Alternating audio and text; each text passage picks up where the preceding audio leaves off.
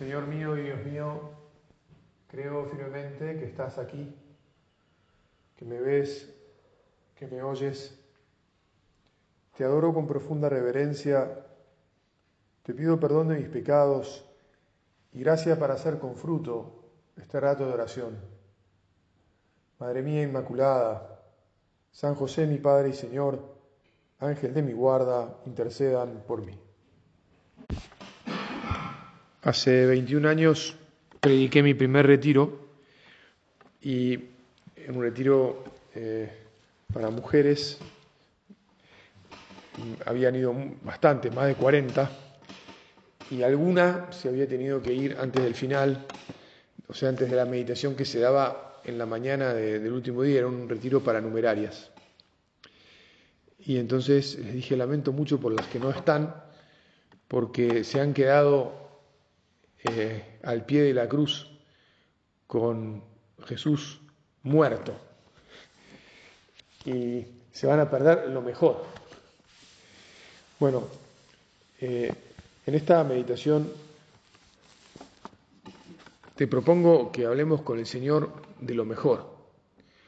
Lo mejor es que Jesús ha resucitado. Eh, si Jesús no hubiera resucitado, ya sabéis, esta frase la tenés grabada en tu corazón. San Pablo dice, vana sería nuestra fe. ¿Qué sentido tendría seguir a un muerto? Bueno, si Jesús no es Dios, ¿qué sentido tiene que sea un hombre extraordinario, que haya dicho cosas muy, muy ingeniosas e inteligentes que todavía siguen teniendo vigencia después de, tantos tiempos. ¿Viste? ¿Qué sentido tendría? Pues realmente es muy pobre la... Bueno, esto te lo estoy diciendo por este señor que te decía, que dice que, no, que Jesús, un fenómeno, ¿no? Bueno, está lleno de libros, eh, no quiero tampoco echarme en contra, ¿no? pero de libros que analizan a Jesús desde el punto de vista psicológico o humano y, de las cosas que, ha dicho. Y, dice, no, realmente tengo algún amigo eh, que, los ha leído y que los, ha difundido en, el grupo de, el grupo de mis compañeros del colegio. yo digo, la gran siete, este, qué, qué, pobreza. Digo, mejor que se encuentren con Jesús, ya algo los acerca a Jesús. Pero, pero no, lo maravilloso de Jesús no es que sea un hombre o un hombre perfecto o un hombre que, tiene una doctrina que ningún otro ha tenido en esta tierra. Lo maravilloso de Jesús es que en Él se reúnen la humanidad y la divinidad. Y que Él es la vida.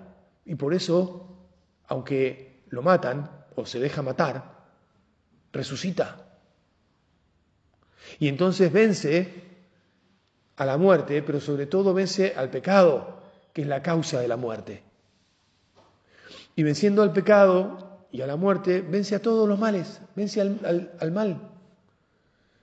El demonio, pobrecito, cuando se convirtió en demonio, también, como no le faltaba inteligencia, también se dio cuenta que ya estaba vencido.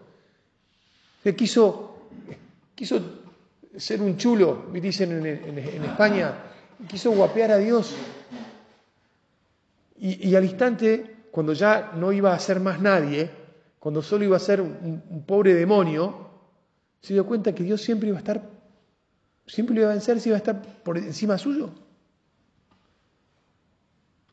Por eso es que el demonio es un rabioso, que en su, en su odio lo único que hace es odiar y buscar la manera de lastimar y de jorobarnos.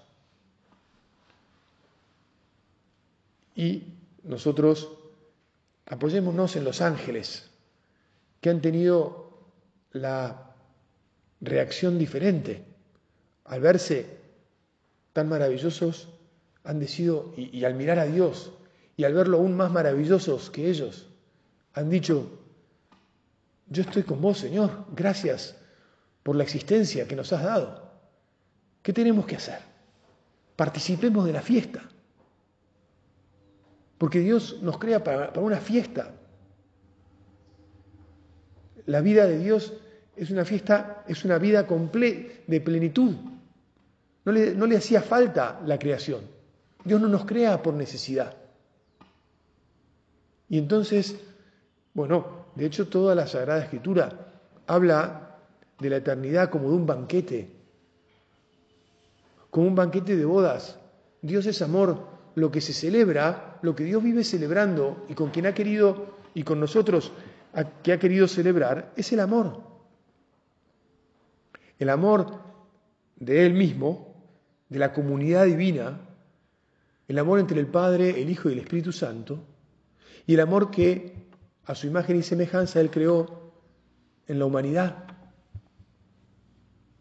El amor entre los hombres, el amor entre hombre y mujer, el amor entre padres e hijos, el amor entre las familias, el amor entre todos los seres humanos, que es lo que Él quiere que instauremos, lo que Él vino a restaurar y lo que nosotros, Señor, te pedimos que realmente también nos sigamos comprometiendo día a día, porque ya estamos comprometidos con esta misión.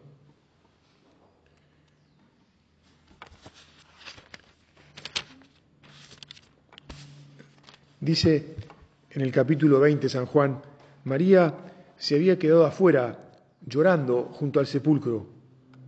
Mientras lloraba, se asomó al sepulcro y vio a dos ángeles vestidos de blanco, sentados uno a la cabecera y otro a los pies del lugar donde había sido puesto el cuerpo de Jesús.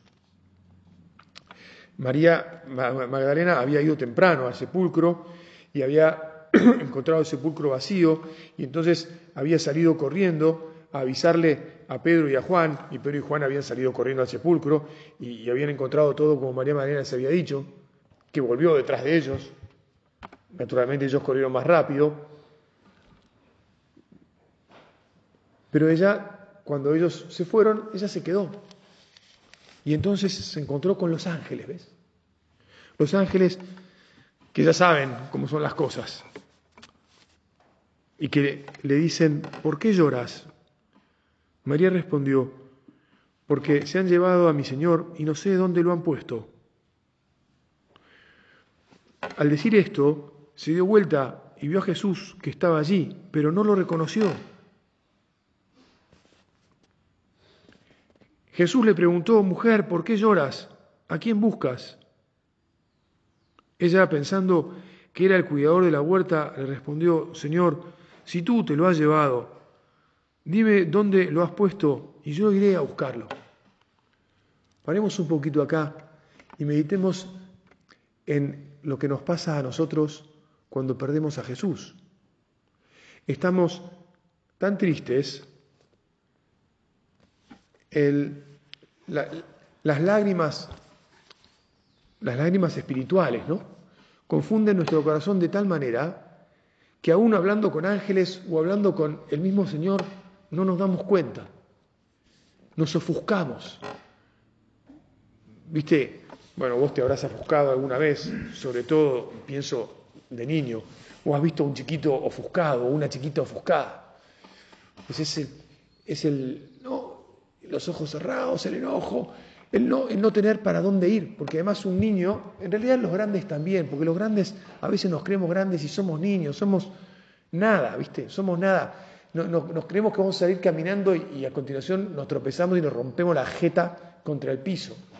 Pobre, el otro día, de paso vamos a rezar por él, un paciente que, que tiene un cáncer, este, volvía del hospital donde se había controlado con su hija, que es médica del hospital, este, y quiso quedarse en el auto, la hija se entró en la casa, cuando salió a buscarlo estaba destrozado contra el piso, había salido del auto y se había roto la cabeza contra el piso, lo trajeron de vuelta a la guardia, pobre hombre. Quedé en mandarle un mensaje y nunca le mandé. Espero que haya zafado y haya vuelto a la casa. Pero lo que te quiero decir es que a ver, los, volviendo, los hombres nos creemos grandes, nos creemos que vamos a poder solos, nos creemos que aún eh, después de un enojo de algo vamos a, bancar. Y no, somos como los niños, que ofuscados no tenemos más remedio que desofuscarnos y acudir a los brazos de nuestro Padre Dios. Que decir, ya, ya me cansé de llorar, me cansé de no saber qué tengo que hacer y ahora, bueno, listo, a ver, que venga papá o mamá y arregle este, este, este desastre y nos dé unos besos. Y con ternura nos seque las lágrimas y nos limpie los ojos y nos calme el corazón y nos ayude a, comprender que nos quieren, que, lo que estábamos, que aquello por lo que estábamos quejándonos no tiene sentido, que ya que está controlado. Todo está controlado por Dios. Debo haberte dicho alguna vez esa frase que le encanta poner a los nigerianos en, los camiones eh, o en los autos. Vos vas, God is in control. God siempre Dios tiene todo bajo control. One with God is majority, es otra expresión que ponen. Cuando estamos con Dios somos mayoría. Señor, queremos volver a vos, queremos salir de la muerte, queremos salir de la tristeza, queremos evitar nuestra poquedad, nuestra miseria, nuestras caídas. Incluso hemos hablado un poco también, queremos olvidarnos de nuestros enemigos, porque los hay, que los hay, los hay. Incluidas las propias, los propios enemigos de adentro, que a veces también son jorobados. Y queremos confiar sabiendo que vos los has vencido todos. Y ya está. Pero qué bien que está. Qué bien que estamos. ¿Por qué nos cuesta tanto? Vuelvo a leerte, mujer, ¿por qué lloras? ¿A quién buscas?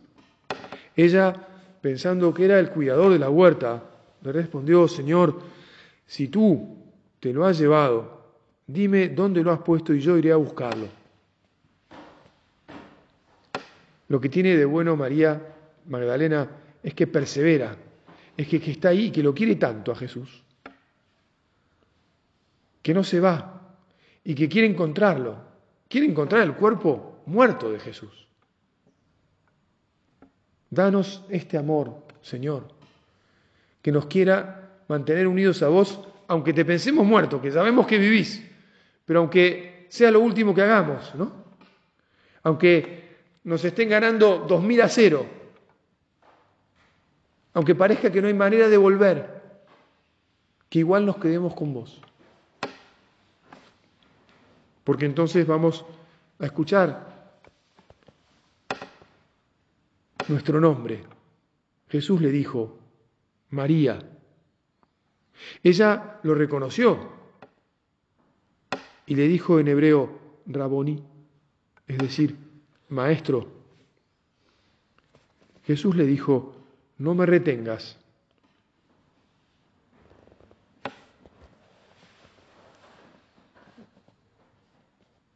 Porque todavía no he subido al Padre. Ve a decir a mis hermanos, subo a mi Padre, al Padre de ustedes, a mi Dios, el Dios de ustedes. Qué cambio, qué explosión. Yo creo que la felicidad pura y dura debe ser justamente esta, la que en ese momento invadió el corazón de María Magdalena. La felicidad de la vida. La felicidad de que, bueno, lo que, lo que estaba, lo que ya no estaba, en realidad está lo que yo más amaba y lo pensaba perdido y aún así lo buscaba, no, se, no solo no se perdió, sino que está ahí, vive. Y además me dice, subo a mi Dios y, al Dios de ustedes. Es decir, estoy, estoy con, con todo mi poder. Eso debe ser eso es la felicidad.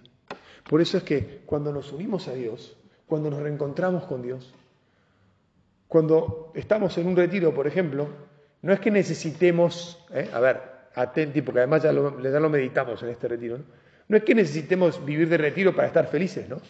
Pero viste que tendemos a desviarnos, a confundirnos, a, todo esto que acabamos de, decir.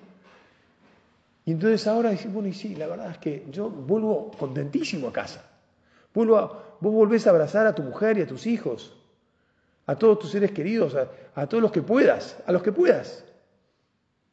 Y sabés que los abrazás con la fuerza de Dios, de nuestro Señor y que nada nos puede vencer. Aunque van, a ver, los problemas que dejaste, te aviso, el jueves a la noche, este, cuando te fuiste de tu casa, van a seguir siendo los mismos que te vas a encontrar hoy a las 3 de la tarde cuando llegues, o tres y media. Pero al mirarlos ahora con los ojos de Dios, al tocarlos con las manos de Dios, al pensarlos con la mente de Dios, que hemos recuperado en estos días aquí, entonces ya, efectivamente, esos problemas ya no... Ah, pero esto es una pavada, esto es una tontería. Ay Señor, si pudiera mantenerme estable en esta situación, ¿verdad? De, tanta unión con vos que efectivamente veo a través tuyo, pienso a través de tu, de tu pensamiento, siento a través de tus sentimientos. Tu corazón es el que late en el mío, tu fuerza es la que me da la vida.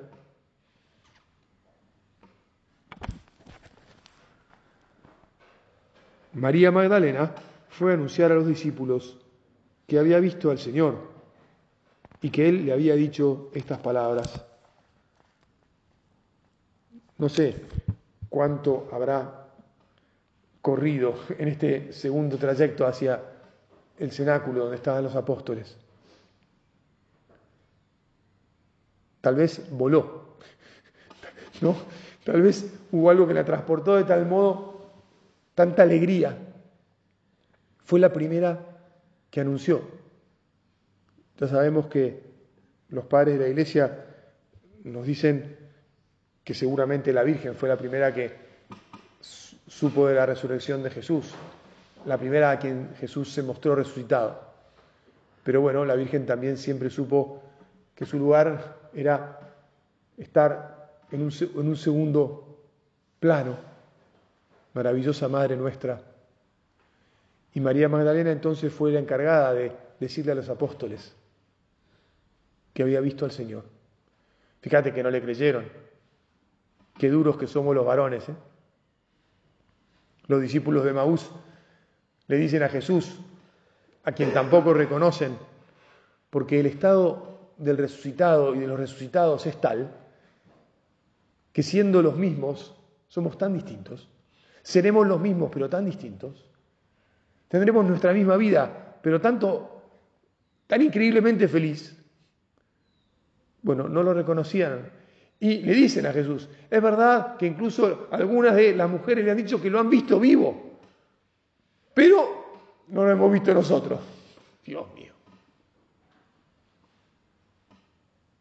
Bueno, ¿por qué te, digo todo esto?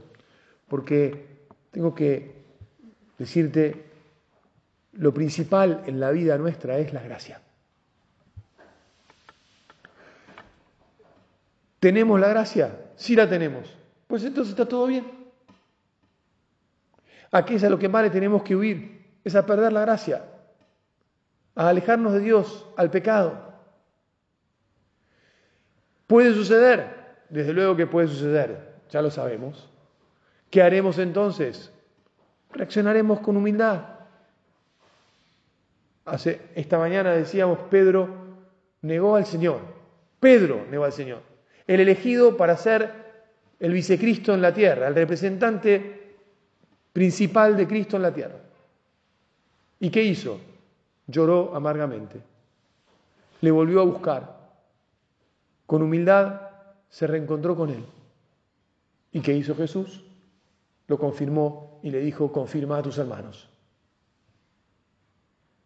Por eso, muy bien, como sabemos que no somos perfectos, como sabemos que en algún momento nos alejaremos, ahora mismo te decimos Jesús, perdón de antemano porque me la voy a mandar, Y de antemano te digo, quiero volver siempre a vos. Quiero volver siempre a abrevar de tu agua viva, de tu gracia, de tu vida. Quiero siempre volver a confiar, la confianza. Viste que nos cerramos. Como dijimos también en un momento, ponemos levantamos la guardia. Y entonces nos comemos una mano que atraviesa nuestras, nuestra cerrazón y nos tumba. Queremos abrirnos a vos, Señor. Queremos ayudar a que todos aprendan, todos los que queremos y todos y como queremos a todo el mundo, queremos que todos aprendan a quererte, a abrirse a vos, a dejar que entres en su vida, en sus vidas, que los abraces, que los apretes contra tu corazón, lleno de ternura, lleno de fuerza, lleno de la alegría, del amor y de la paz. Y así entonces todo, todo lo que pueda ir sucediendo tiene una importancia muy relativa. No importa. Digo, le importa todo al Señor, pero le importa porque Él lo puede resolver todo y si nosotros lo dejamos lo resuelve. ¿Te acordás de la página de San Mateo esa, parte del, del sermón de la montaña en la que nos habla de que tenemos que confiar en Él, en su providencia. No se inquieten por su vida pensando en qué van a comer, ni por su, puerco, ni por su cuerpo pensando en qué van a vestir. ¿No valen acaso más que la vida Perdón, más la vida que la comida y más el cuerpo que el vestido. Miren los pájaros del cielo. Ellos no siembran ni cosechan, ni acumulan en graneros. Sin embargo, el Padre que está en los cielos los alimenta. ¿No, ¿No valen acaso ustedes más que ellos? Y por mucho que nos inquietemos, por mucho que la vida nos vuelva a traer zozobra, lo que tenemos que hacer es volver a confiar en Dios, te insisto, volver a estar felices. Padre, parece como una arenga eh, para que hagamos algo casi de un modo hasta voluntarístico. Y yo te digo, no, mira, no es voluntarístico, lo hemos estado meditando. Hemos puesto nuestra inteligencia, hemos puesto nuestra memoria, hemos repasado nuestra historia, Hemos mirado los dos mil años de historia de la Iglesia, aunque tal vez podríamos haberlo hecho de, mucho más, de un modo mucho más pormenorizado, más cuidado. Podríamos haber pasado por todas las, las oscuras quebradas por las que ha pasado el pueblo de Dios. Y sin embargo, hemos siempre salido. Por eso, por eso podemos seguir confiando en Él. Él sigue al frente de la barca él sigue en el timón. Él sigue diciéndole al viento y a las olas, calma, cállense. Y todo se calma y se calla. Hasta los cabellos de vuestras cabezas están contados. Cuando vuelva el demonio intentando poner dudas en tu corazón sobre el poder de Dios resucitado, Acordate de esta palabra de la escritura que por lo menos a mí realmente me dice, mira, los cabellos de mi cabeza, tal vez, hay, hay quien tenemos más pelo y otros que tienen menos. Cada vez estoy viendo algunos, ¿no? Entonces, pero no importa, porque tal vez uno puede decir, mira, si a mí me rapan y ponen todo el pelo acá y se toman, no sé, ocho días para contar el pelo, ¿no? cuidan de que no haya viento, que no se huele nada, no sé cómo lo hacen, y me lo cuentan, y capaz que me lo cuentan. Pero ya te das cuenta que el Señor tiene, eso es lo que dice, todo en sus manos. ¿Qué comeremos? ¿Qué beberemos? ¿Con qué nos vestiremos? Son los paganos los que van detrás de esas cosas.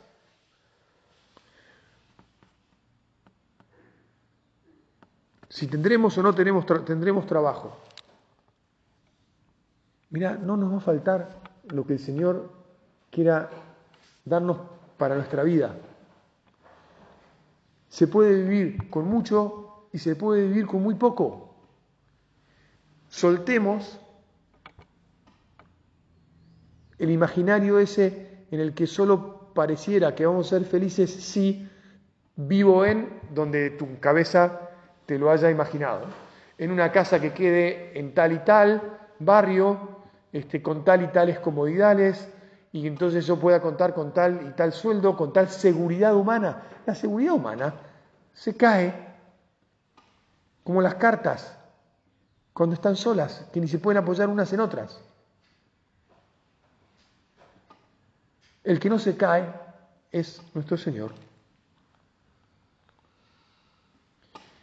El que no se cae es el que confía en Él y en su Madre Santísima. Y ya te digo, no por voluntarismo, sino porque lo demuestra nuestra fe. Y entonces casi terminamos el retiro, o, por lo menos esta meditación, queda el examen y un momento más, eh, como empezamos con nuestros ojos fijos en Él y ahora diciendo, wow, qué bueno Señor. De vos venimos, a vos vamos. Con vos caminamos. Siempre estamos junto a ti si nosotros no te abandonamos. Con vos, Señor, qué bien se está. Con tu Madre Santísima, qué bien se está. No es un acto de voluntarismo, es una confianza en la gracia, en la gratuidad de tu don, de tu vida que nos regalás, que nos la regalás de vuelta, no de cualquier manera, a través de nuestra Madre Santísima, medianera de todas las gracias. Madre Santa, recibimos de tus manos el amor de tu Hijo. También a vos te agradecemos. Te pedimos que nunca nos sueltes. Te pedimos que nos ayudes a confiar en todos los ángeles, en toda la milicia celestial y en todos los santos que nos han precedido.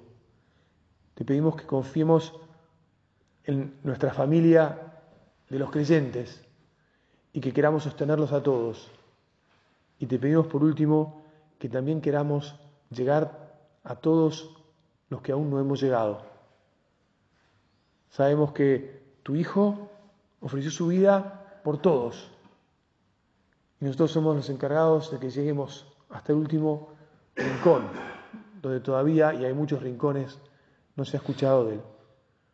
Por eso también no, no terminamos este retiro sin pedirte que nuestro corazón se dilate, sin pedirte que nuestro corazón dé más fruto de amor que surjan de nuestras familias quienes se atrevan a ir y nosotros vamos a seguir yendo, vamos a seguir saliendo a tocar a todos aquellos que se crucen en nuestra vida y tal vez alguno de los nuestros pueda ir más lejos. Confiamos en ti, Madre, confiamos en tu Hijo, estamos felices y queremos vivir felices para siempre sin separarnos nunca. Te doy gracias, Dios mío, por los buenos propósitos, afectos e inspiraciones que me has comunicado en esta meditación. Te pido ayuda para ponerlos por obra. Madre mía, Inmaculada, San José, mi Padre y Señor, Ángel de mi guarda, intercedan por mí.